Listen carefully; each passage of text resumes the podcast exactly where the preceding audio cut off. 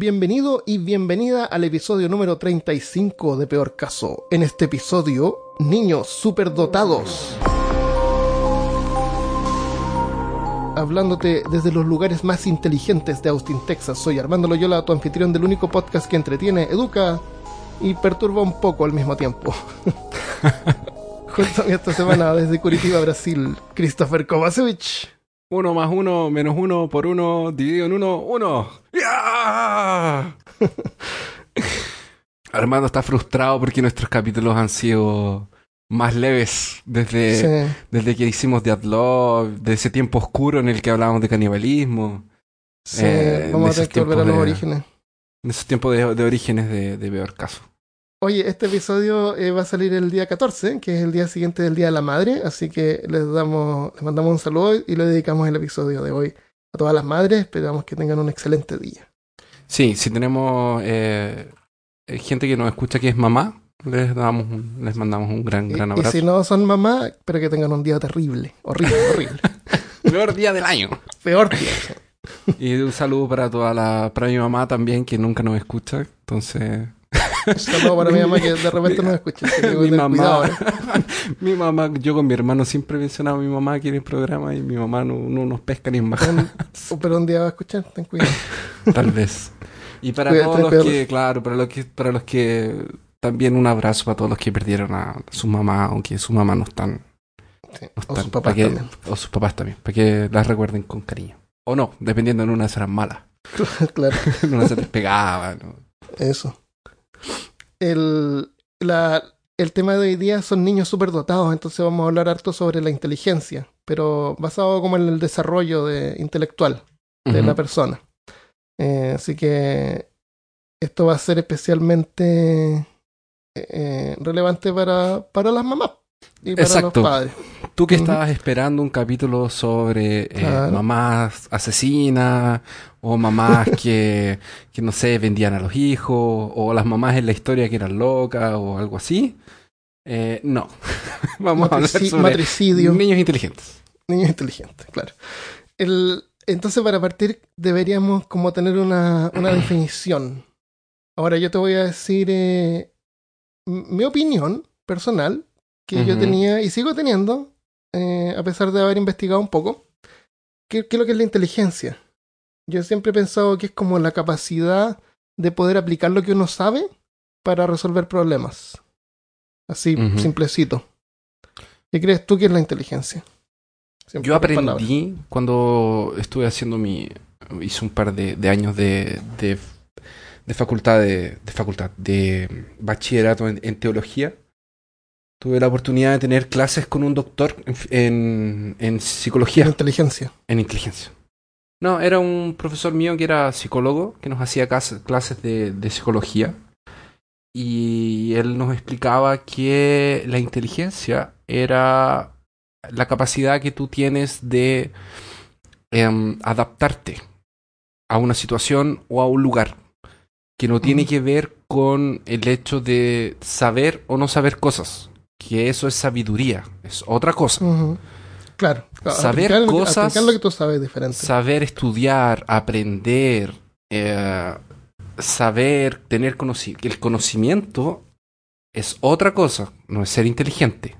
Sí, yo creo que estamos en la misma página. Una definición así general es como la capacidad de entendimiento, aprender, razonar, planear, resolver problemas, deducir. Es un montón de cosas. Ah, hay gente que Y- y dice es que como la es- combinación de todo eso. Eso. Hay gente que cree que, hay gente que opina que la inteligencia es em, aplicar el conocimiento, una cosa así. Una forma de medir la inteligencia es a través del coeficiente intelectual, aunque esto es súper discutido y criticado porque es demasiado simplista. El coeficiente intelectual... Pero no es como las máquinas de los Saiyajin, así como que se ponen un lente y te miran y es como 5000. Claro, ese fuera de 300. rango. claro, es parecido, es parecido, pero no, en realidad no es así, porque ¿No? es un cuestionario. es un cuestionario en un papel. sí, lo de los Saiyajines es más, más entretenido. Sería genial. Sería genial. Pero te- tratar de, de ponerle etiqueta, ponerle el número a la gente es como una cosa que nos encanta hacer a los seres humanos. Entonces esta idea es ponerle un número a la inteligencia de la persona. Y los números van más o menos como entre 90 y 109 es como el promedio. De más abajo sería como 80-89 bajo el promedio, 70-79 inferior. Y después para arriba de 110-119 es sobre el promedio y 120-129 superior, como nuestra calidad de audio. Claro, calidad de audio Nuestra calidad de superior. audio tiene un IQ de 120. y 130 hacia arriba ya es como superior y lo que se considera genio. Entonces, eh, yo tengo una lista de personas acá. Digamos, empecemos con Forrest Gump. Eh, ¿Viste Forrest Gump? Ah, sí. Era Claro que el- no vio Forrest Gump. Claro. Bueno, Forrest Gump, te voy a contar, tiene un, un intelecto calculado o estimado de 75, o sea, inferior. Ya, Porque él era, el era- promedio. era como, claro, era como retrasado, ¿te acuerdas? Oh, no puedes decir eso en un programa. De... Va, hay gente que se va a ofender. Armando, ¿cómo se te ocurre? Re- el, decirle el retardado a una persona de esos? mental significa que es tardío, o sea, significa que, que Es como lento. parte después. Claro, Ah, es como más lento, pero no significa que, es- que va a Es quedar necesariamente es- tonto para siempre, es como que tiene un retraso. en vez de Tiene como avance. delay. Entonces tú le dices, hola. Entonces Hola, te mira hola. y espera un rato y Ah. dice, hola. Es como gente que usa el Internet Explorer. En vez de cambiarse a Chrome o, o, o sea, ¿cómo se llama el el del el del el del el del Fox Firefox Firefox. claro Aún hay gente que usa Internet Explorer, no te creo. el yo lo llamo el, el Chrome Installer El Chrome Installer. no solo tú, todo el mundo lo llama eso. Sí. Eh, Mark Zuckerberg el creador de Facebook No, él no necesariamente él, él no necesariamente tiene, un- tiene una inteligencia mayor. Lo que él hizo fue básicamente eh, estafar mucha gente. Programaron una tuvo plataforma. bueno dicen dicen que tiene una, un IQ de 152 o sea No pasando creo. los 130 No, yo tampoco creo. creo pero Yo no creo porque el, el Stephen Hawking tiene 160. Stephen Hawking. Ah, Stephen Hawking. Stephen Hawking. No lo tengo. 160. Sí. Albert Einstein tiene 160. Albert Einstein tenía 160. El- hay alguien que le gana a Albert Einstein, que es eh, mi querido Richard Dawkins. Ya. 165. Hay, hay una mujer que era. el- la mujer, creo, que, creo que es la con el IQ más alto. No, Sí. estoy seguro. Marilyn Boss Ella. Savant. Sí. Ella. Ella tiene un IQ estimado. No estimado, se supone que lo, lo hizo la prueba de 228. Cacha, un loco. Es más inteligente que la vida. Y la, el IQ estimado de Leonardo da Vinci era de 220. Cacha. ¿Qué, qué IQ crees tú que Charles Manson tenía? Ah, Charles Manson debe, debe haber sido por lo menos unos 120. 109. Promedio. Casi. promedio. No, más arriba del promedio, pues el promedio era 90. Mm, 109, hasta 109. Sí, un poquito más arriba del promedio. Sí. Eh, ¿Tú conoces a Michio Kaku? No. Es un físico medio loco que hace unos libros así como de... eh, tiene libros así, por ejemplo, la tecnología de Star, de Star Trek, eh, cómo se podría aplicar en realidad. Ah, Como- excelente. es como un futurista. 152.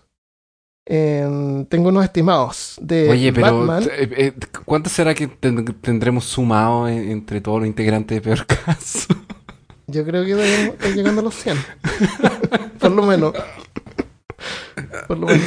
¿Qué crees tú que tiene más? ¿Batman o Tony Stark? Ah, sí, esa, es esa es la gran, eh, sí, hace- esa es la gran pelea de, del- de, la- de las mentes brillantes, porque se supone que Batman es como la supermente. Sí, en- bueno, un detective Batman se llamaba Sí, originalmente. se llamaba originalmente. Pero se supone que Batman es, si no me equivoco, si no me equivoco, y Borges, que me está escuchando en este minuto, me va, me va a corregir. ¿Y, los, y Eh, los monjes satánicos también. Los Y los monjes monjes, fanáticos. los monjes fanáticos también. Saludos a los monjes. Pero- Eh, ellos, eh, parece que, que Batman es como la mente más inteligente de DC, una cosa así. Parece que es el más inteligente. ¿Batman? Eh, ¿En serio? sí. No sabía eso. Es, es la más, es el más inteligente o uno de los más inteligentes. Bueno, yo sé quién es, la, quién es la más inteligente del universo de Marvel y no es Tony Stark. No, porque dijiste la. Es eh, eh, Moon, Moon Girl. Ah, Moon- Bueno, eh, según, no sé, la página que encontré, Batman tenía un supuesto 192 y Tony Stark 270. O sea, fuera de escala. Ah, la Marvel siempre exagera Sí, con es todo, no es todo Ojo, menos, ojo. es menos oscuro. Sí. Pero bueno, fue más son promedio. El, pero como te digo, es un debate y esto en realidad no es, no está como solidificado en piedra. Bueno, el, el profesor eh, Howard Garner viene a salvar el día. Excelente. Un Howard, por lo menos un Howard. Uno de los Claro. Howards. Uno de los Howards, que son- los Howards siempre son genios. Sí. El profesor Howard escribió el libro en 1983 él todavía está vivo y, y continúa. Él es un profesor de, mm, de bueno, de esto. Mm, es la teoría de las inteligencias múltiples. Entonces, él estipula que hay ocho teorías y después ha puesto una más, pero las básicas son como la inteligencia en lingüística verbal, que es la que tienen, por ejemplo, escritores, periodistas, eh, poetas. No, to- no todos los periodistas. Y no, No todos, todos los poetas. periodistas, claro. Algunos tienen inteligencia monetaria. Algunos no tienen inteligencia. Nada contra los no periodistas, pero claro. hay El- algunos pero que, Dios si alguien mío. tiene como una inteligencia lingüística, se le va a facilitar el, el escribir, el editar. Nosotros, por ejemplo, para preparar el podcast, qué sé yo, podemos tener una inteligencia lingüística. Eh, más que una lógica matemática, que es como otro tipo de inteligencia, que es la que tienen los científicos, los físicos. Ya. Eh, Sí. Otra ¿Sí? Sí. Porque es sí. Eh, la tercera inteligencia sería musical o rítmica, que es como la, la capacidad de poder apreciar y producir música. Algunos Genera- dicen, generalmente, no, no sé si todos, pero tengo varios amigos que son muy buenos músicos, que son muy buenos matemáticos, que son buenos físicos. puede tener que ver porque con la cosa de la escala y la teoría musical es como bien matemática en ese sentido. El- la cuarta inteligencia sería la inteligencia visual o espacial, que podría tener, por ejemplo, un buen jugador de Warhammer. Podría Sí. aplicar inteligencia visual, espacial. Eh, tú ves la, un jugador de ajedrez, por ejemplo. Tú ves, visualizas la mesa y sabes qué, qué va- plan vas a tener y, y eso es inteligencia visual. Un cirujano también, un piloto, un piloto de avión, eh, te sirve como para ubicarte en un territorio. Después la quinta inteligencia sería corporal o sinestésica. Ah, lo que nosotros no tenemos. Ah, pero espérate, espérate. Es usar el cuerpo para hacer cosas o resolver problemas. Es como, no sé, pues se te cae una botella y como que la agarras así con el Ah, codo. la agarras como con el codo, le pegáis con el codo y la agarras con la oreja. Sinestésica. Cuando tú decís, sinestésica, go. Tiráis por Ah. sinestésica y salváis así como con la pierna, agarráis así la botella. Bueno, atletas, eh, bailarines, eh, pueden tener esta capacidad. Y también artesanos. Alguien, por ejemplo, pintar figuritas de Warhammer. Claro. Estás usando eh, una inteligencia corporal o sinestésica. Después la, la sexta inteligencia es interpersonal. Es como entendemos a otras personas, es como la inteligencia... Emocional, que le Es dicen. la inteligencia emocional, claro, como entender a otras personas, como motivarlos, guiarlos, trabajar y- con ellos, no. empatía. Eh, puede ser usada, por ejemplo, para regatear.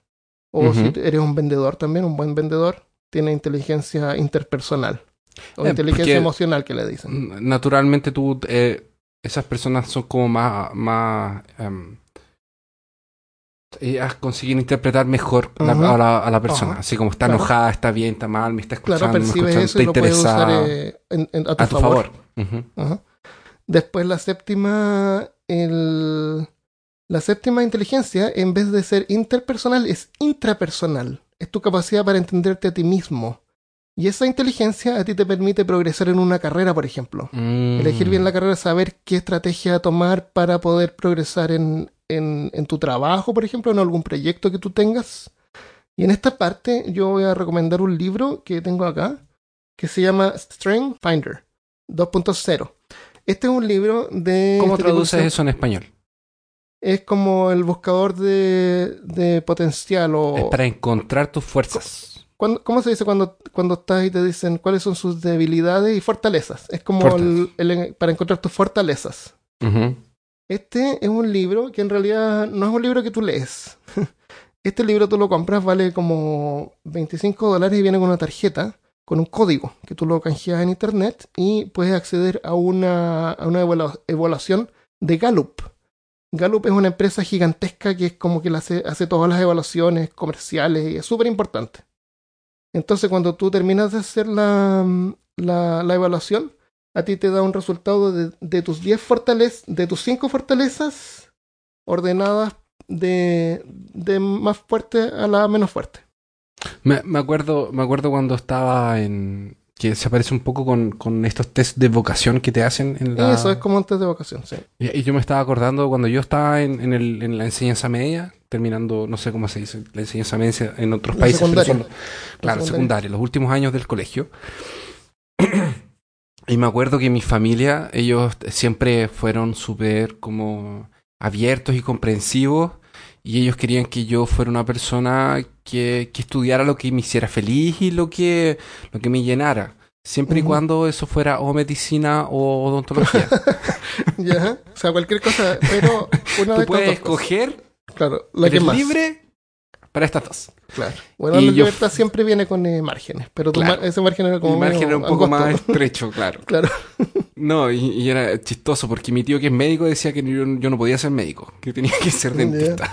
Entonces mi- mis opciones se iban cortando de a poco. Ups. Entonces era una libertad un poco controlada. Eh, Claro. y, fue- y era chistoso porque cada vez que yo iba, mi- porque en el colegio a mí me, me iba muy bien en, en las matemáticas, en la ciencia. Mi parte más lingüística, más de literatura, empezó a, nacer con el tiempo. Eh, cuando salí del colegio y lo transformé en un hobby y no en una obligación. Ahí que me empezó a interesar la escritura y, y desarrollar esa parte. Em, y, y era chistoso porque cada vez que yo iba a, lo- a las eh, psicopedagogas Sí, a hacer estos test de, de, de vocación, ellos me decían, bueno, ¿y qué, qué, qué quieres estudiar? Y yo, no, eh, odontología o medicina. y ellos me miraban así, pero tú no ¿Ya? tienes ninguna capacidad para eso. Tú estás hecho para ser un ingeniero, no sé, para ser un físico, un astronauta. Todas tus cosas de racionalización y matemáticas están allá arriba. ¿Para qué te ir a meter a esa área? Eh, porque, bueno, la vida es dura. Puedes contar los dientes que la persona tiene más claro. Entonces. Pero me acordé de eso. Ok, inteligencia. Hay una, una más, la última, se llama naturalista. Y esta le indica. Son los veganos de la inteligencia. la- ¿Los cuál? ¿Los qué? ¿Los Son veganos? los veganos de la inteligencia. Claro, los, los, los nudistas Claro, los también, hippies. andar sin Damn, ropa. hippies. Claro. Eh, este él define como la inteligencia de Charles Darwin o también la inteligencia que puede tener un cazador, un granjero, alguien que trabaja en el campo, que con animales, por ejemplo, Ujú. como una, una inteligencia más naturista. El- Sería como la capacidad de relacionarse con el ambiente más. No, no, no ciudad. Claro. Y estos son tipos de inteligencia. Entonces, como tú te fijas, no, no es algo así como que tú eres inteligente o no lo eres. O tienes un nivel 120 de IQ y contra alguien que tiene 70. eh, esa persona es tonta y tú eres inteligente. No, no es así. No es tan así. Tú puedes tener eh, un- una inteligencia muy alta en naturismo. Por ejemplo, alguien, un, un granjero, qué sé yo. Y, y a lo mejor esa persona tiene un nivel de, de lógica matemática pésima, pero él es genial en lo que hace. Que no Porque- necesita tener matemáticas. Exactamente, porque no necesitas tener todas estas inteligencias. No, cada, cada inteligencia tiene una área, entonces no necesariamente Ah, tienes que, que, que tenerlas todas. El, el síndrome de, de Savant. Ahí tú has escuchado de personas que, por ejemplo, Forrest Gump, creo que él era bueno contando cartas, parece. Yo vi esa bueno película con- hace con- tanto con- tiempo y la contando tan historias. aburrida. Contando historias. Ya, hay gente que tiene como una deficiencia mental, pero son, son genios en una área, en una área específica, eh, generalmente relacionado con la matemática. Pueden hacer operaciones matemáticas de memoria o, o acordarse de números súper largos. Yo, por ejemplo, hice una operación matemática al comienzo del programa de memoria y, y creo que está buena. Vamos a, vamos a revisarla, eh, la la transcribimos. Eh, un ejemplo es eh, Daniel eh, Tammet. Daniel Tammet recitó eh, números de pi. ¿Tú sabes lo que es pi? Sí.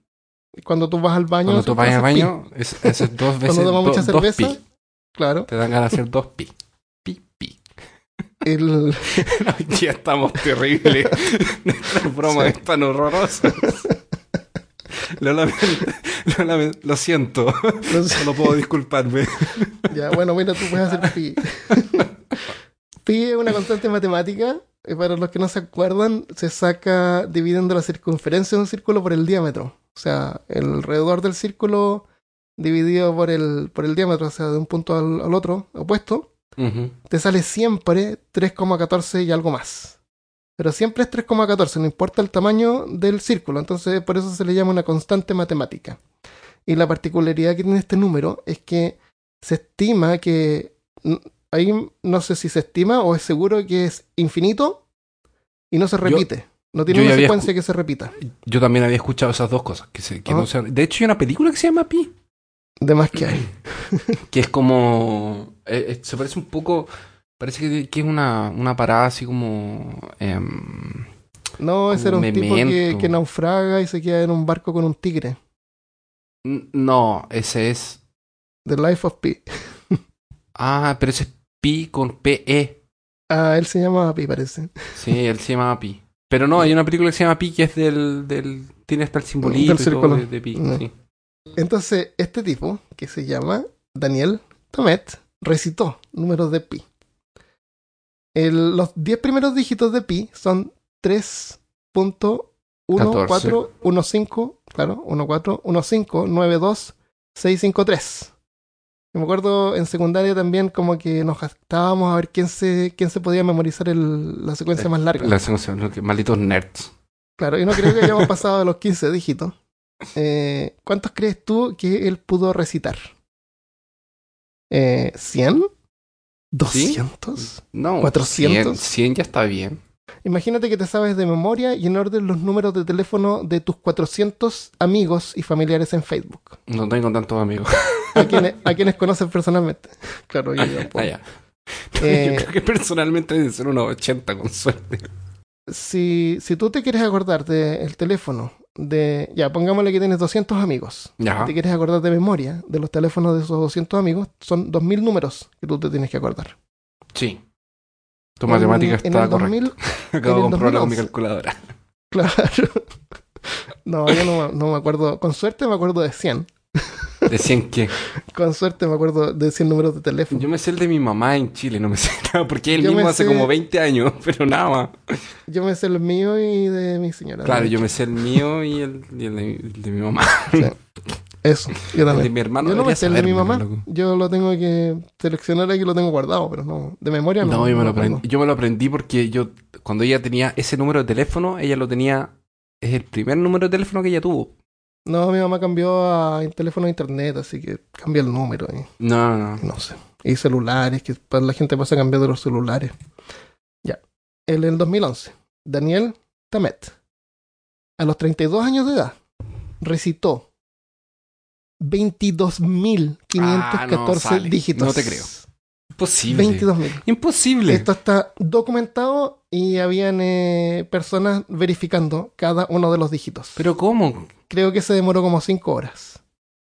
Así, tal cual, yo no sé, ¿no? Nadie O sea, sabe. pe- ¿no? pero Eh, espérate, el loco fue... es un 60 savant, él es un savant. ¿Qué es un Así sa- se le denomina. Pero de espérate, él fue, se sentó, así como yo me siento contigo Ah, ahora, sí. enfrente empiezo. Así, así, Ya, así tal cual, 3, sin ningún 1, papel. 4, sí. 1, Ajá, 5, sí. pa, bla, bla, bla, bla, bla. 22.514 Ah, no. y tú estás hablando números Chao. por, por 5 horas y están todos correctos. Así Pero tal cual. ¿cómo, loco? No, claro, un- tú puedes decir, ya, yo me sé un número, Pero me Isabel estaba haciendo la división en la cabeza de él, así como... Tal vez, Mm, tal vez lo que él estaba haciendo era, era hacer la división, agarró un círculo y con un... Y lo dividió. lo- eh, claro, el, un- el diámetro, el radio, él lo dividió en la cabeza de él y él le fue no dividiendo. Bueno, a él lo, lo investigan y todo, pero no está bien claro, él no tiene claro cómo sabe, él lo sabe. Ah, ah no, es como no que lo está sabe. claro cómo, cuál es el proceso que lo lleva a él eh, poder eh, decir el número que sigue. Pero él de alguna manera lo ve y, y lo, y lo dice. No, yo creo que está dividiendo y es una trampa para engañarnos. Puede ser, puede ser una trampa, pero hay varias cosas que él ha hecho y, y es, eh, es bien excepcional. Se estima que hay como 100 personas vivas en el mundo con características de este tipo. De, de Savant. Se llama, claro, síndrome de Savant.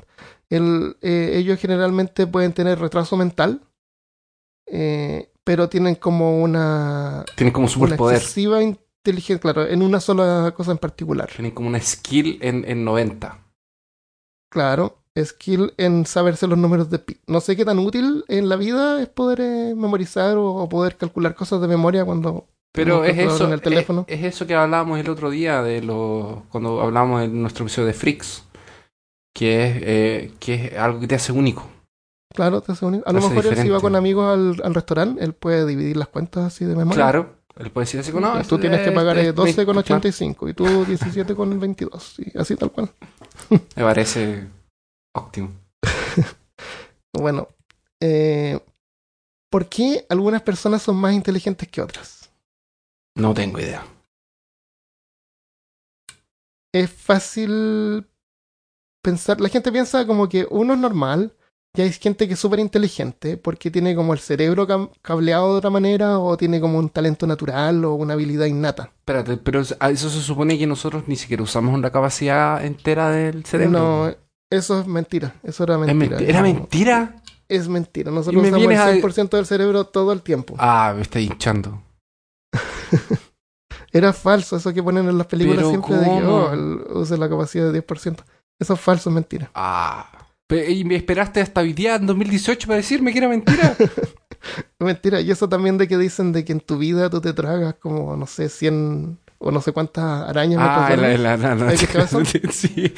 Eso también es mentira. Y la persona que lo hizo lo hizo a propósito.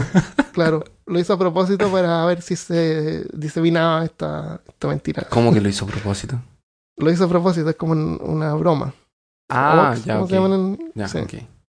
Eh, pero esto del 10% también no, no es cierto. Usamos el internet. 100% del cerebro. No hay nada del cerebro que no se use. Y si tú te pones un escáner, van a ver que todo el cerebro está activado todo el tiempo. O, bueno, mientras estás despierto. La cuestión es que. Pero, pero voy a llegar a algo sobre eso. Entonces, lo que estoy diciendo es que la gente en general como que piensa que ellos son diferentes, nosotros somos normales y nosotros vivimos como una vida normal. Bueno, resulta que no podemos negar de que las personas tienen características biológicas que los hacen únicos y, les da como ventajas. Por ejemplo, si alguien eh, es alto, eh, puede ser bueno para jugar básquetbol. Si alguien es bajo y liviano, puede ser un gimnasta o un corredor. Eh, gente que tiene, por ejemplo, el torso pequeño y las piernas largas puede ser un ciclista. Los ciclistas generalmente son así porque el, el torso pequeño eh, te causa menos resistencia al viento. Eh, si alguien es súper bajo, súper chico y súper liviano, puede ser un jockey de, de estos que corren los caballos. ¿No es cierto? Claro. Esas son como características biológicas, así como están en tus genes. Eh, si eres gordo, puedes ser un combatiente de sumo. Exactamente. Y si, y si eres feo, puedes ser un jugador de fútbol. O puedes entrar a un freak show. Claro, no, eso de gordo y feo no, no es. Pero Sí, porque nosotros si no eres- somos ni nosotros no somos ni luchadores de box, ni nosotros no somos No, luchadores de claro, sumo y tampoco somos jugadores de fútbol. Sí, eso. Exacto. Entonces, el, la inteligencia eh, la podemos dividir en dos partes. No eran en siete.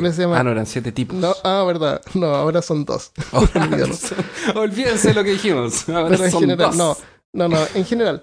Es, es la plasticidad, la habilidad del cerebro para poder crear conexiones entre neuronas. Y eso está determinado por nuestra genética. Así como nosotros podemos tener los brazos más largos, podemos ser más altos o más chicos, el cerebro también es diferente.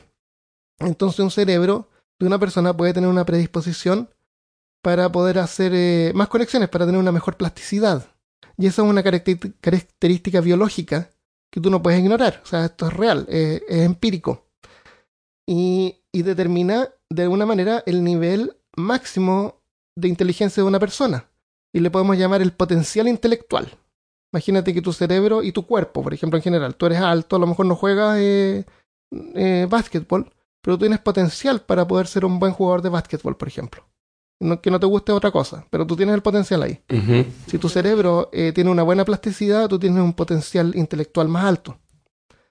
Entonces, no es suficiente haber nacido con un potencial intelectual alto. Porque la otra parte que es importante es, es desarrollar eso con la experiencia. O sea, con padres que incentiven el desarrollo de la inteligencia de sus hijos, de sus hijos que satisfagan su curiosidad. Eh, por ejemplo, tú sabías que la gente rica, los ricos siempre eh, obligan a sus hijos a aprender un instrumento, les guste o no.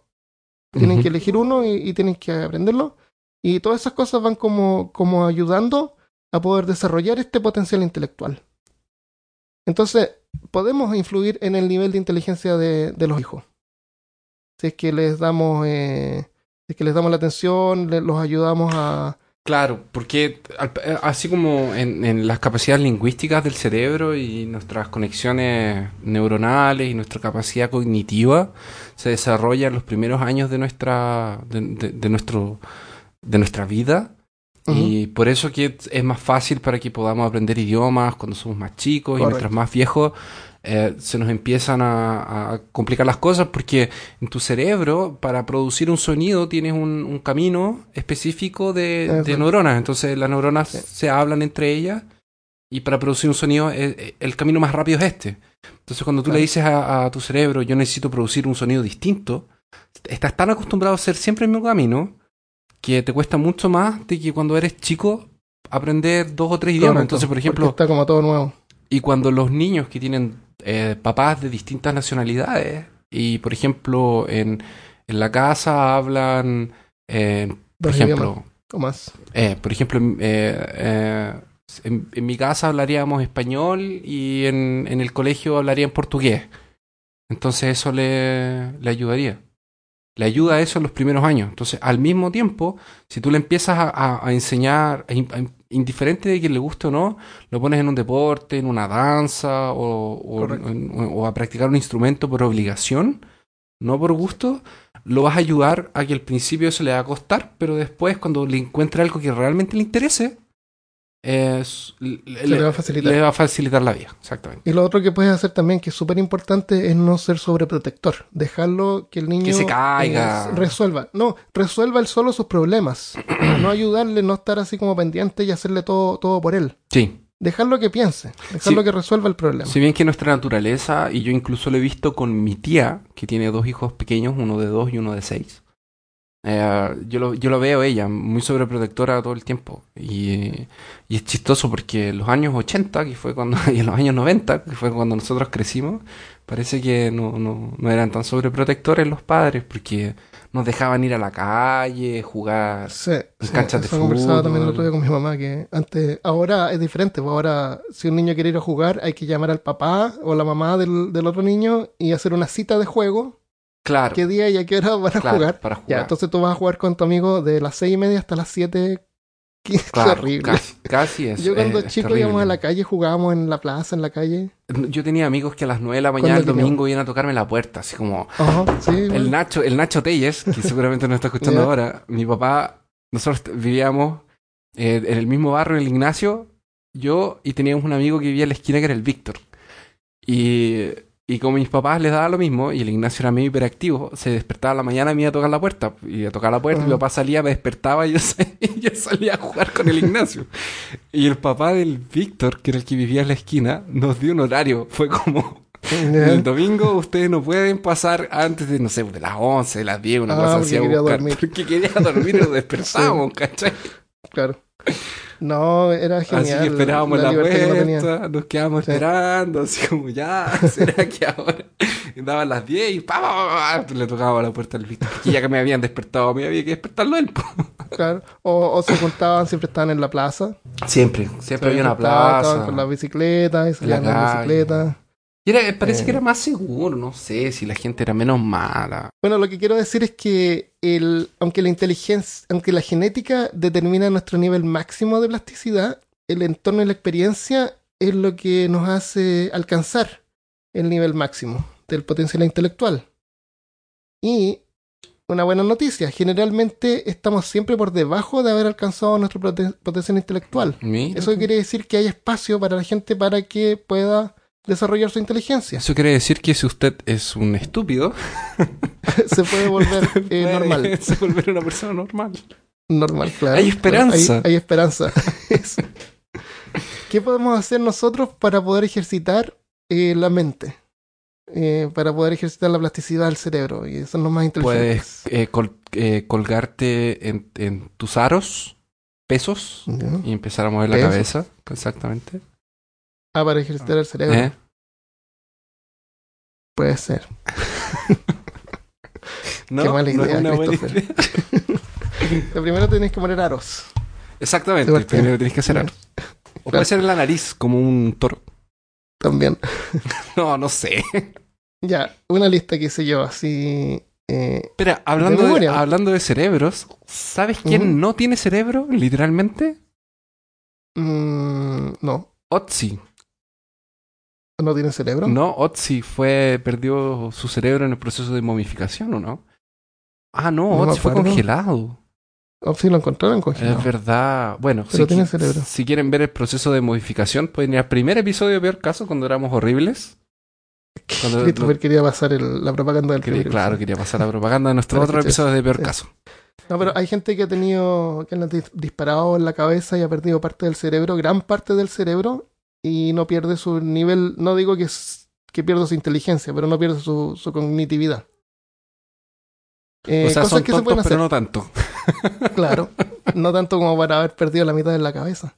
Ya, ser más curioso y aprender, consumir información de cualquier modo, leer, leer libros, revistas. Buenos libros, revista porque no te van a poner a pero, pero no me refiero a solamente leer, sino que consumir información, porque a algunas personas se les facilita leyendo, otros eh, escuchando, por ejemplo, escuchar podcast, Eh, así como, sí, como nosotros, o audiolibros. o audiolibros, claro, o videos en YouTube, o documentales, cosas así, o sea, aprender cosas nuevas. Porque tú no puedes aplicar cosas nuevas si no las sabes primero. Exacto.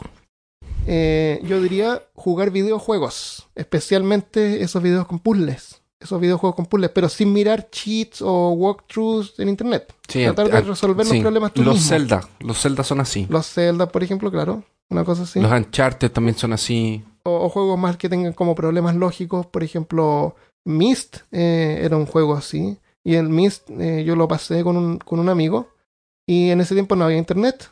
Así que había que pasarlo o no jugar. Eh, generalmente los M, lo- los RPG son así. Los, Claro. em, los juegos como los primeros Resident Evil de PlayStation 1, el Clock Tower, el Sí. primer Silent Hill, Sí, todos los juegos así. que tienen el- puzzles para poder pasar a la Ajá. próxima. Claro, juega, videojuegos siempre ayuda. Eh, mantener un buen estado físico. El, Mente, porque la función cuerpo sano, de mente todo- sana. Claro, la función de todo el cuerpo es mantener el cerebro. Esa es la función del cuerpo. Proteger y mantener el cerebro. Es es importante mantener un buen estado físico. el- el estado, el estado físico, la dieta sana ayudan a tu capacidad cerebral porque eh, Sí. duermes mejor, que es, que es el momento en el que tu cuerpo eh, repone eh, repone, eh, que músculos, que por ejemplo. imagínate que el cerebro se defragmenta cuando estás durmiendo. Claro. El cerebro descansa. eh, cuando estás eh, hacer ejercicio te hace liberar toxinas. Cuando tú estás durmiendo, tu cuerpo Y se produce limpia. endorfinas, que produce también ayuda al endorfina. cerebro. Um, Y te distrae, el cerebro descansa. Entonces, y una dieta sana te da los nutrientes que necesitas. O sea, Sí. no, no puedes vivir solamente de Five Guys, como yo quería vivir en Estados Unidos. No se puede, pero, pero ojalá se pudiera. Estoy triste. El- Mándame una hamburguesa. eh, ya. Explorar las artes. Eh, toca un instrumento, pinta, aunque no sea bueno pintando. Escucha Aunque música. no sea bueno, escucha música. Buena música, Eh, por favor. Pero aprende, aprende a tocar un instrumento, aprende la- las notas, los acordes o, o una. eh, como unas escalas, por ejemplo, en guitarra. Sí, Esculpe o pinta figuritas de Warhammer. muy bien. Todo eso es una exploración del arte. Eh, tiene un impacto duradero, dicen, en las habilidades matemáticas y razonamiento espacial. Jugar, jugar rol. Sí, Jugar rol. Es, in- eso es, un- es increíble. Una, una- una- era- es una experiencia increíble y haber jugado rol contigo, con los demás niños, es algo que me ayudó un montón para poder desarrollar eh, la capacidad para poder escribir, contar historias, eh, imaginarme cosas. Eh, Esa, eh, para, para contextualizar a la gente, cuando nosotros jugábamos rol o RPG con Armando, Armando tiene una diferencia de unos 10 años como con el promedio del grupo de nosotros, que ahora no se nota, que estamos en, en una edad adulta, pero cuando Armando nos empezó a enseñar a jugar rol, que era cuando tenía su tienda, nosotros éramos harto más chicos, po. Entonces tenía que tener una paciencia, porque aparte que se metió solo en el, en el Kawin, porque fue como que invitó a uno así como, ya, bueno, ya, un día, tal vez, ya, dos, ok, y éramos, al final éramos diez, que íbamos a jugar todos juntos. Sí. Eh, pero fue súper bueno. Para mí fue súper bueno. Porque uno, hice amigos fuera del colegio. Que son amistades que tengo hasta el día de hoy. y lo pescamos súper rápido y la gracia es que jugamos rol y después cada uno tenía su juego de rol favorito y cada uno mastereaba. Sí. El Tato jugaba mago. Sí. El, Eh. el Christian era Cult. Cult. El Claro. Toto. Yo era Tulu. Tú eras Tulu.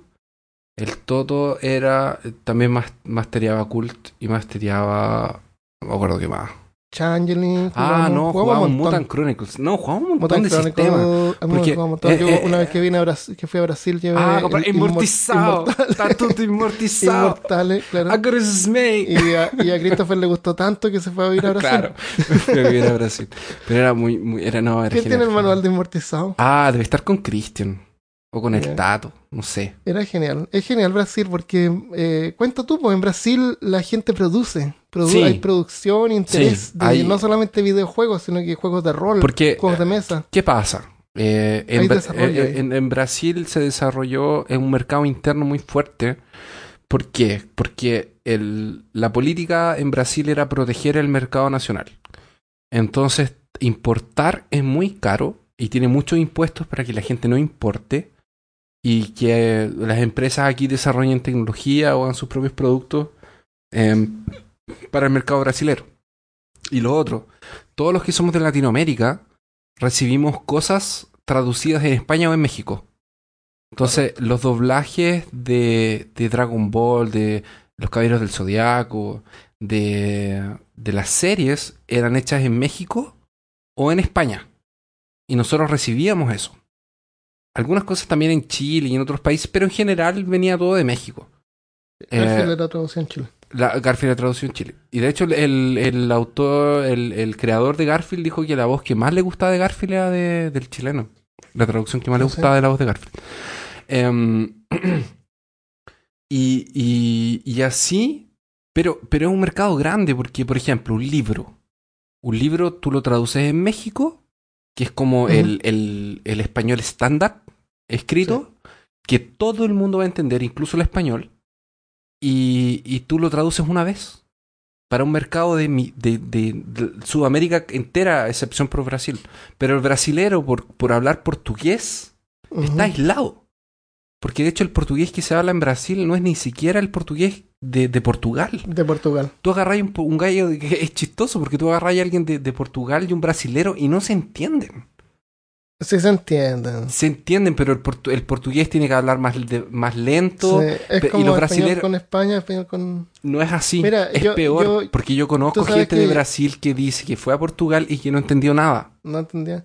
Bueno, yo he ido a Uruguay y no he entendido nada de gente que habla en la calle, pero yo trabajo con harta gente de Brasil, ¿no es cierto? Sí. Y me acuerdo que eh, hace años había una compañera que era de, de, de Portugal. Y yo no sabía que era de Portugal y no le, no le encontraba ninguna diferencia en su acento. Y todos los brasileños así, pero, pero sí, así de todas maneras Sí. que habla distinto. Se nota. yo, lo, nota. yo lo escuchaba igual. Yo, yo que no ¿Por soy. no, por qué no hablo portugués? Yo que, yo que yo que no soy brasilero, yo me doy cuenta. Del, yo de hecho yo me doy cuenta de los acentos de aquí. El Brasil es tan grande que es Mm. como, Ah, es como distintos sí. países. Entonces, por ejemplo, si tú hablas con alguien de México, o de Venezuela, o de Colombia, o argentino, tú sabes de dónde, más o menos de dónde son por, De por el son. acento. Y aquí en Brasil también.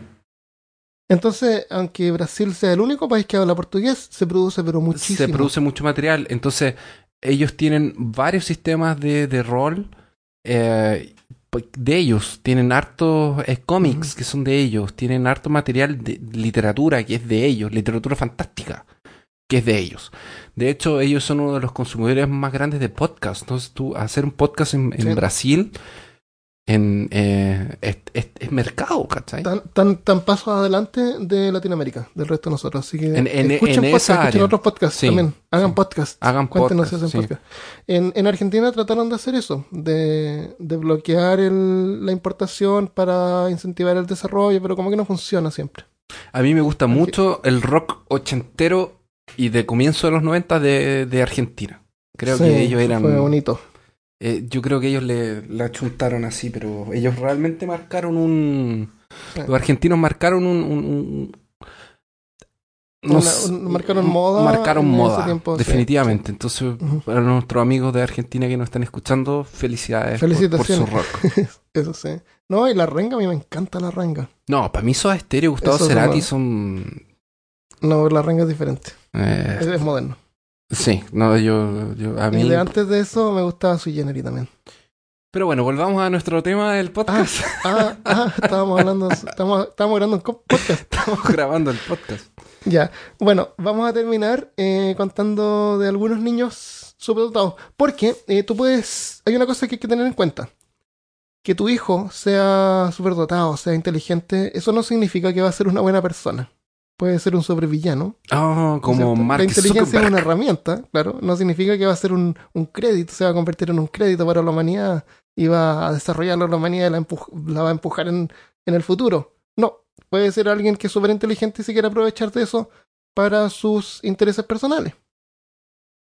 Pero estos es un- son algunos ejemplos de niños superdotados que su inteligencia han sido eh, valiosas para toda la humanidad y que les debemos eh, avances en diferentes áreas. Gracias, Dougie Hauser, por ser el médico Gracias, más joven de la historia. Grande, grande. Grande. Eh, bueno, no podemos no decir a eh, Wolfgang Amadeus Mozart. Ah, maravilloso. Dicen que a los cinco años tocaba el piano, un piano pequeño que se llama harpsichord, era un, un pianito. Ujú. Y eh, ya los cinco componía melodías, él, él componía su propia melodía así simple. Eh, bueno, no vamos a hablar de Mozart porque apuesto que podemos hacer un episodio de Mozart, pero acá encontré una, una anécdota curiosa. En 1770, cuando Mozart tenía 14 años, lo llevaron de visita al Vaticano durante la Semana Santa. En la capilla Sixtina escuchó una música coral renacentista llamada Miserere. Esa música había sido compuesta 100 años antes por un sacerdote del Vaticano y la composición era tan amada por, por el Papa y por todos los habitantes del Vaticano que quedó prohibida ejecutarla fuera del Vaticano y solamente existían tres copias de la transcripción de la música porque en ese tiempo obviamente no habían MP3 ni habían cassette ni CD Pero qué y lo maldito. que existía loco. era, el- era la escritura de la música, ¿ya? Entonces cuentan que eh, Mozart fue ese día, la escuchó, y esa noche él no podía dormir. Y le había gustado tanto esa música que él se levantó y transcribió la pieza completa de memoria. Oh, sin papel. loco. A los días más tarde regresó a escucharla de nuevo para corregir errores y llevaba la transcripción escondida en un sombrero. Ay, A los 14 años. qué bacán. Bacán. Ya, ese era Mozart. Después tengo a María Agnesi. Ella nació en Italia en 1718. En esa época, las niñas de clase alta, a la que ella pertenecía, les enseñaban a fabricar vestidos, etiqueta y religión. Pero por suerte, el padre de María era un matemático y reconoció el talento de su hija, así que eh, se dedicó a, a educarla, a alfabetizarla. A los nueve años, asombraba las visitas recitando discursos en latín que ella misma había traducido. Y dicen que cuando tenía trece, si alguien le pedía una mano de vals, la gente bailaba vals, eh, mientras bailaban, ella conversaba sobre la teoría de la gravedad de Newton. Y nunca nadie la, la invitaba a bailar vals de nuevo. Pero qué horrible, qué bacán que alguien te hable. No sé, yo creo que somos muy nerds. Claro, nosotros encantados, imagínate. Una mujer que habla de la Encantado. teoría de la realidad de Newton. Imagínate. A los 30 años escribió un manual de matemática en dos volúmenes, que tuvo una gran influencia en el cálculo integral y diferencial. Así que si te encantan los integrales, dale las gracias a, a María Agnesi. Yo no tenía ningún problema con matemáticas. Armando está haciendo un sueño. Armando está haciendo un señal poco. Poco. poco Tal, tal vez no me gustan los Tal integrales. vez, tal vez ustedes puedan imaginarse lo que le estoy haciendo. Claro. Es, es, es un El- dedo. dicen que el, el, el Papa Benedict XIV escribió, le mandó una carta a Agnesi alabando su trabajo y ofreciéndole un puesto en la Universidad de Bolonia. Excelente. Eh, si tú a alguien le dices, eh, nómbrame un- una, una científica mujer, seguramente te va a decir Mary Curie. Nacida en Polonia en 1867, ella fue hija de profesores que le dedicaron mucha importancia a la educación de sus hijos y no fue un problema para Mary que a los cuatro años se enseñó ella sola a leer. A los cuatro años ya ella ah, sabía leer. En ruso y en alemán. Ah, no, pero es que fácil. Fácil. Es que son parecidos. Ruso, alemán. Ruso fácil. alemán es como, no sé, po, eh, italiano, francés, Español, eh, portugués, portugués. español. Eh, y pronto le... lo mismo, lo mismo. Yo, yo te cuento una vez que fui a Brasil y con un amigo estábamos haciendo deo. Ya. Eh, fuimos a Puerto Seguro. Y a deo fuimos por todos lados. Eh, entonces nos subimos a una camioneta y eran unos argentinos.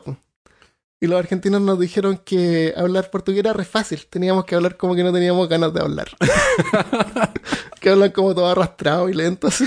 Se parece un poco al francés en ese sentido. Y, no, y nos entendían todo después. Ah, ya, sí. Súper. No, por después se me olvidó. Pero yo- ah, claro. en la parte lingüística no, ningún problema. Eh, entonces, Mary es famosa por sus trabajos en radioactividad, Sí. al que, por lo que ganó el premio Nobel de Física. Nosotros hablamos, creo, de ella en el episodio número 21 de Accidentes Nucleares. Es un episodio muy, muy bueno que pueden escuchar en peorcaso.com. Ese fue el primer episodio que la Malca estuvo con nosotros, ¿o ¿no? Parece que sí. Mm, creo que sí, sí. Ese fue un episodio bueno. Y fue el, creo que fue el primer episodio que Felipe hizo un, un dibujo. También. Porque de hecho, Sí. el, el, como el, el, el formato icónico nuestro viene de ese episodio. Es como el, Sí. el primer dibujo fue el de accidente nuclear. Que de ahí salieron Eh. los, los tres colores porque no alcanza para el Porque no cuerpo. me alcanza, dijo Felipe, ya yo la hago, pero tres colores nada más. Eh, Felipe se excusó en este episodio porque iba a viajar a La Serena a pasar Está el, bien, está el bien. Día de la Madre con la familia, así que Ah, no, ah, no va a hacer ah, el no. dibujo para este episodio. nos ha hecho el que están viendo ahora eh, lo hicimos nosotros. De hecho, lo voy a hacer O lo yo robamos de por ahí. en Paint. Pongamos una Le imagen de Mil- Mozart por ahí. Le voy a pedir a Milko que lo haga en Paint. Eso, ya dile que lo mande, pero que lo manden. Lo va a hacer Lo troll. antes del lunes. Probablemente va a ser troll. Pero no importa. Ya, dile que mande, lo- que lo escuche y lo mande. ya, y por último tengo a Juana Inés de la Cruz, que a lo mejor a nuestros amigos de México les suena, o les debería sonar. Ella nació en México en 1651. Juana aprendió a leer de muy chica y rápidamente consumió todos los libros de la biblioteca de su abuelo. A pesar de que se le negó una educación formal debido a ser porque era mujer, comenzó a escribir poesía religiosa a los 8 años y después aprendió latín. Dicen que en solo 20 lecciones aprendió latín. Latín es difícil. solo les- Latín es difícil, yo no, no- yo, yo soy bueno para el griego, pero latín ahí como que me confundo. Sí, sí, yo, te- yo, yo tuve dos semestres de griego, pues, Armando. ¿Ah, sí? Sí, griego koiné, al- el, el griego koiné, que es como el griego eh, común de, de- del año hasta el año 90. Ese, ese de ahí yo lo aprendí. Genial. No lo ¿En 20 aprendí a hablar, no lo aprendí a hablar, Ah. pero lo aprendí a leer y a escribir un poco. Bien. Pero más que nada a Yo leer. la letra, la letra A. ¿Sabes cómo se dice A en griego? No, no sé. Alfa. Oh. Mira tú. Eso es, ese es el alfabeto griego, ¿verdad? Alfabeto gamma. Sí. El- en su adolescencia también estudió lógica de filósofos griegos. Aprendió un idioma azteca llamado Nahual, na- ¡Qué bacán! Nahuatl, Nahuatl. Y la reputación de genio de Juana más tarde le ganó un lugar como dama de honor en la corte del virrey de la Ciudad de México. Cuando tenía 17 años, fue probada por un panel de 40 profesores universitarios y todos impresionados por su triunfo en conocimientos de filosofía, matemática e historia. A los 20 años ingresó en un convento donde pasó el resto de su vida como una monja de claustro, pero igual continuó sus estudios y finalmente se estableció como una de las autoras de drama, poesía y prosa más famosas del siglo XVII en México. Su imagen ahora aparece en el billete de 200 pesos en México. ¿Cómo, ya que estamos en el Día de las Madres y todo el cuento, eh, ¿cómo saber si su hijo tiene un nivel de inteligencia diferenciado? No vamos a decir que es superdotado, pero vamos a algunas señales de que tu hijo tal vez tenga una diferenciación un poco arriba de, de- de la media. De hecho, si hay madres escuchándonos, queremos saber quiénes son las madres. ¿Quiénes son madres? ¿Quiénes son Sí, madres? Cuéntenos. O padres. Ajá. Padres no, No, de... padres, padres no, porque es el Día de la Madre. Ah, es verdad. no nos interesa. No nos interesan los padres, no. Eh, bueno, ¿cómo saber si tu hijo tiene capacidades diferenciadas? Eh, según una lista que la Malca nos escribió, eh, porque La marca ella... iba a participar, pero tuvo problemas personales y lamentable no, mm, lamentablemente no pudo acompañarnos. eh, avanza rápido, así como empieza a leer, a escribir y a hablar en menos, en, en más, más joven que sus colegas, que sus compañeros. De la misma edad tienen una alta curiosidad, creatividad y una intensidad emocional muy grande. Son emos. Eh, son observadores y abiertos a situaciones inusuales, así como cosas que te chocan, así como que te sacan de... Ya. de- son muy críticos consigo mismos y con los demás. Tienen una gran capacidad de atención y concentración que me saca completamente de la lista porque yo tengo un Sí. déficit atencional de, Eso, un poco fuerte y Armando fue testigo de eso durante sí. 15 días. Christopher, Christopher, Claro, claro, hay que subirnos el volumen de voz. De poco. gran capacidad de atención y concentración. Ah, eso ya lo dije. Eh, le gusta relacionarse con niños de edad Presta mayor. atención a la lista. Claro, le pone atención a la lista. Eh, se aburre en clases porque sus capacidades superan los problemas de estudio, o sea, los programas de estudio convencional. Son aparentemente muy distraídos. Su pensamiento es productivo más que reproductivo. Se basan en la construcción de cosas. Tienen muy poca motivación hacia el profesor. Llegan a sentirse incomprendidos o raros. Son independientes e introvertidos. Em, eso. Y también nos colocó unas notas aquí sobre la importancia de la educación temprana. Ya que, porque la Malca escribió estas cosas que le llamaron la atención porque la Malca es mamá. Y tiene un, Sí. un, un niño de Lucas. el Lucas, que tiene Ah, creo que 4 o 5. Ajá. Eh, hablar, jugar con, la- con el niño, mantener conversaciones sobre cosas cotidianas eh, y dejarlo expresarse. Eh, tomar atención en O sea, que se ponga, que se ponga así, eh, brazalete, Claro, que se exprese, que se exprese. que se tiña el que pelo se de tiña el colores. pelo, que se haga tatuaje, se deje la Claro, barba. claro. ¿Por qué no? ¿Por qué no? que se deje barba a los 5 años. Claro, que se la barba. y barba. Eh, eh, tienes que estar así como atento a sus inclinaciones por arte, números y ayudarlo, en- así como si, ah, me gustaría aprender guitarra, ya, una baratita o una usada, para ver, para que se empiece a desarrollar. a desarrollar. Eh, llevarlo a lugares donde pueda aprender cosas, como museos, bibliotecas y centros donde se desarrolle ese tipo de actividades, a jugar rol también, que ayuda a no solamente la creatividad, sino que el, eh, yo, yo soy un convencido, Armando, que juegos de cartas como Magic, Pokémon, te ayudan con estrategia. La leyenda Sí. de los cinco anillos, que ahora fue relanzado por el Fantasy Flight, quedó espectacular. Son juegos difíciles, son complejos, tienen meta, eh, te ayudan a estrategias, tienes que montar un deck, eh, juegos de rol, Estadis- estadística. estadística, juegos de rol. eh, eh, estimularlo para que no se aburra, explicándole que el éxito es posible y saldrá beneficiado en el futuro. Em, buscar un ambiente tranquilo donde pueda leer y estudiar y ayudarle siempre en sus deberes. Es aconsejable inscribirlos en actividades fuera de la escuela. Yo agregaría una cosa más. Es Adelante. darle responsabilidades. También pequeñas, Eh, de acuerdo si, a su por edad. ejemplo, tiene un hijo, un, un hermano pequeño, que él le enseñe cosas al hermano pequeño. Eh, leía por ahí de que también es una buena, buena práctica eh, enseñarles algo a los niños y después ver la capacidad que ellos tienen para poder eh, enseñar eso mismo, traspasar esos conocimientos a otra persona. Oye, pero esto es peor caso. En, hay un lado oscuro de la inteligencia. Mm. No, no, es- no es nada, bueno, es- puede resultar terrible, pero no es tan así como que, wow, tu hijo es inteligente y va a ser el hombre más feliz del mundo. No. Al contrario, la inteligencia viene con un peso. La gente que es inteligente generalmente tiene pocos amigos, no disfruta de la compañía de otras personas, es fácil que se frustren, eh, puede causarles ansiedad, eh, tienen un entendimiento mayor del mundo que otras personas y, y les causa ansiedad de que no hay otros como ellos. Sí. Eh, sí, generalmente son personas eh, Solitarias. solitarias y, y, y, y- y sufren de depresión. Muchas veces sí. ¿Sí? Y lo otro que hay que tener en cuenta es que la inteligencia es una herramienta. Puede ser usada para el bien o para el mal. Así que no es suficiente eh, desarrollar la inteligencia de su hijo. Es importante también eh, enseñarle a usar esa inteligencia de buena manera. A menos que usted sea un supervillano.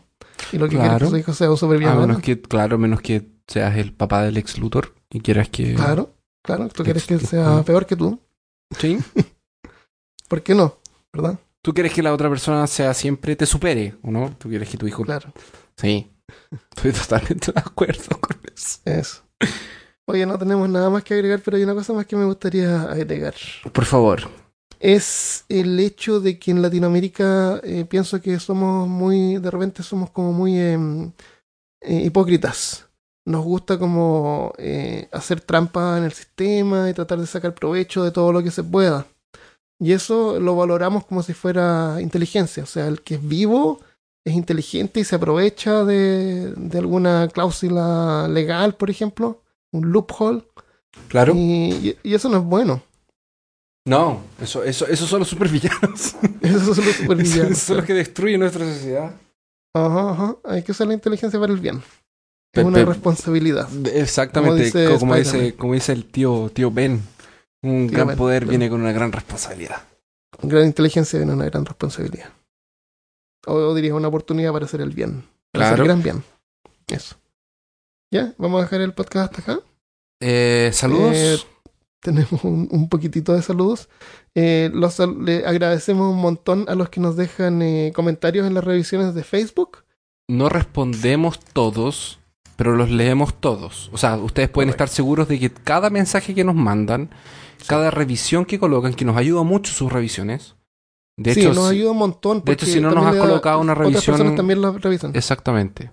Mira, vamos a ser honestos. Para mí, mi, mi- los mensajes favoritos que nos pueden enviar son las revisiones de Facebook, ¿ya? O revisiones en cualquier parte. Yo sé que para, para Christopher, Exacto. su favorito es que nos manden un email. O mensajes personales. Una, un mensaje personal o una carta, qué sé yo, o tienen alguna sugerencia, o quieren conversar con nosotros, nos pueden mandar un email. A Christopher lo pueden alcanzar en christopher.peorcaso.com. Es Christopher con F, así simple. Sí, sin H, Y- sin nada. Sin H, sin nada, Christopher, sin H. Christopher arroba peorcaso.com y a mí me alcanzan en armando arroba peorcaso.com.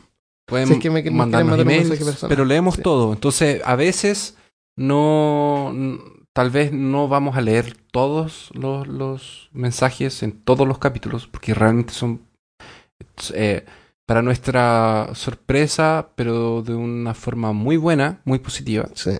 Eh, hemos recibido muchos mensajes, muchas calificaciones ah, desde que el podcast empezó, entonces estamos súper contentos. Les damos las gracias a todos los que se tomaron el tiempo y fueron a Facebook y colocaron cinco estrellitas o nos colocaron un comentario en. Podbean Sí. o nos Ah, si evaluaron. cuatro estrellas o menos, no leemos los mensajes. no, ahí no lo leemos. Déjame contarte algunos. Tenemos Vamos. a Héctor Pérez, que nos dejó un mensaje. Dice, llevo una maratón de ustedes. En cualquier momento salgo a buscar momias, monstruos marinos o zombies. Son unos grandes, educan y ensombrecen nuestros corazones con sus historias oscuras. Oh. Gran hallazgo, síguelo así. Excelente. Espero, que espero está que no te encuentres con nada de lo que estás buscando, porque si no te va a ir pésimo. Sí, no- iba a dejar de escuchar peor cosa. sí, Y cualquier otro podcast. Gracias, Héctor. Eh, Sebastián McDougall dice: Uno de los mejores podcasts que he escuchado informan sobre temas de un tanto peliagudos, con una cuota de humor que los hace totalmente perfectos y excelente investigación, al menos en mi caso.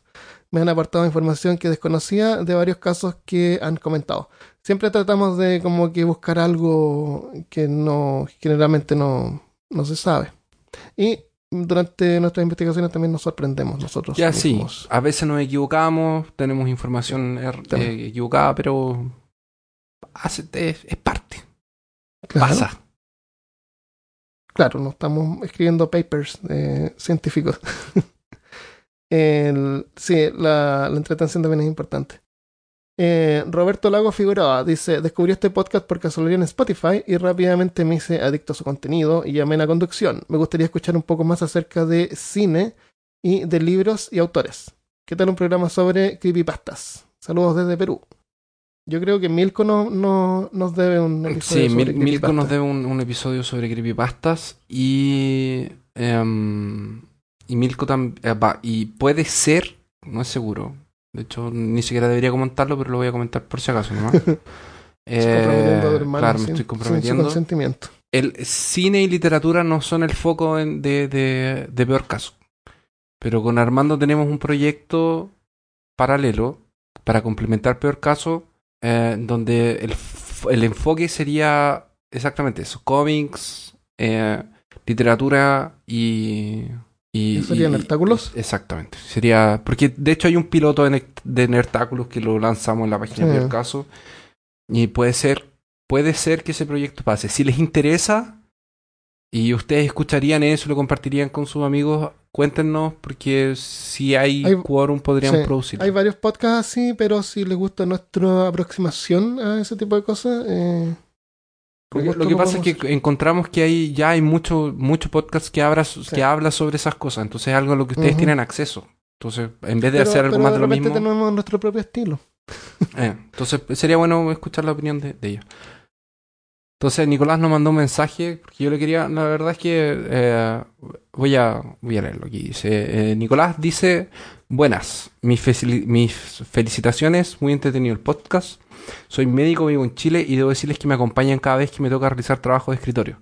Me río Menos mucho. con- que es de escritorio. Sí, porque No. imagínate que nos escucharon una, en Eh, una cirugía. En una cirugía. Así como, ah, eh, vamos a abrir el, el tórax y entrar con una incisión en el corazón. Y de ahí nosotros decimos un chiste fome y él se ríe así como, y le corta una arteria a la persona. Qué bueno que nos escuchan el trabajo de escritor. Ups. Sí.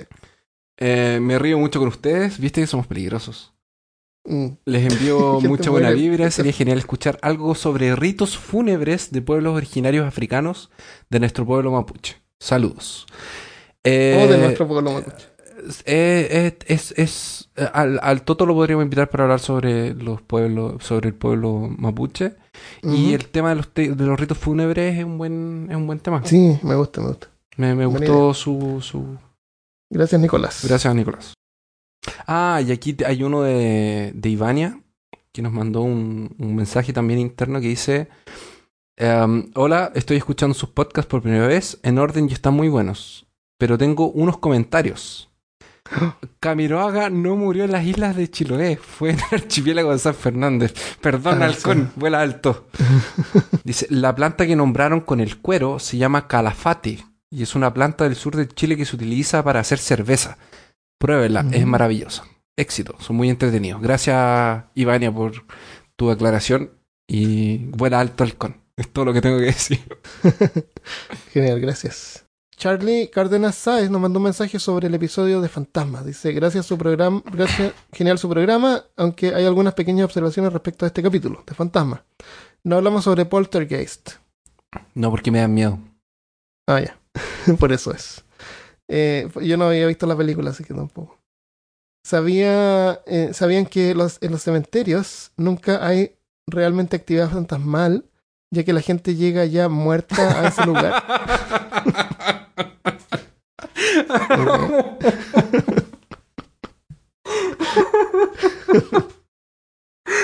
Por eso no hay. Ah. Y por último, No sé si un Depredador. me dio mucha risa. Charlie rompiste, Christopher. Ah. Y por último, Depredador o Predator para los gringos, eh, veía tanto en espectro infrarrojo como ultravioleta. Cuando Schwarzenegger se esconde a orillas del río, luego de estar bañado con barro para esconder su calor, el extraterrestre cambia su visión y allí lo pilla. No, de hecho lo pilla porque yo leí ese comentario y eh, estaba haciendo memoria y lo pilla con el infrarrojo. Porque cuando, eh, cuando hace el, el- cuando cambia de visión no lo encuentra tampoco. Lo encuentra después, cuando se cae al río y se le sale el barro.